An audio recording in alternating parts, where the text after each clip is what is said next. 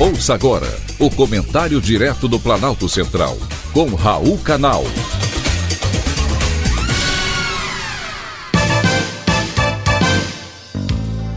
Queridos ouvintes e atentos escutantes, assuntos de hoje: China protesta.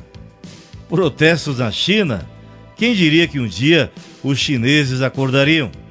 Apesar de raros, os protestos começam a acontecer contra o Partido Comunista Chinês e o presidente Xi Jinping. Aos gritos de queremos liberdade, igualdade e democracia, os chineses foram às ruas. Eles se manifestaram também contra a política de zero Covid, que impõe um rígido lockdown há quase três anos. Os chineses atribuem as dez mortes no recente incêndio de um prédio em Urumqi ao confinamento que dificultou o resgate dos moradores.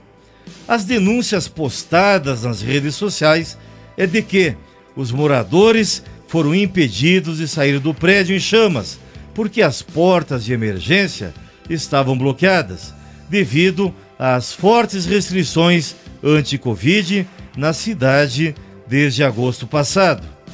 E mais uma vez, a Praça da Paz Celestial foi o palco das manifestações. Ela é lembrada historicamente sempre porque em 1989 houve um massacre de estudantes que se manifestavam a favor da democracia. Dessa vez, a manifestação foi silenciosa. Os participantes carregavam nas mãos papel em branco, símbolo da censura e o desafio ao sistema de governo. Em outras cidades, os manifestantes pediam a renúncia de Xi Jinping.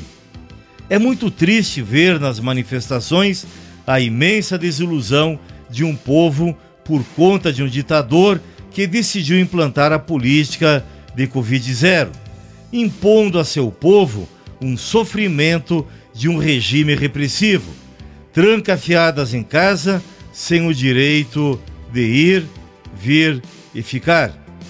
E olha que na China é muito difícil para qualquer cidadão se organizar em movimentos ou em associações, sem que isso não represente uma ameaça ao regime.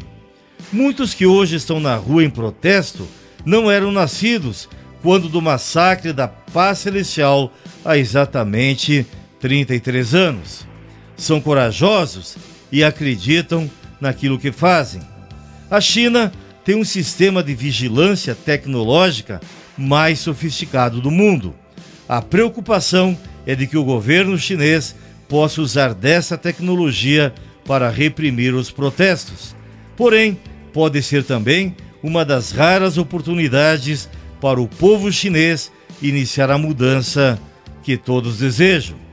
Em pleno século XXI, não cabe mais condenações e nem opressões de quem deseja apenas a liberdade. Foi um privilégio, mais uma vez, ter conversado com você.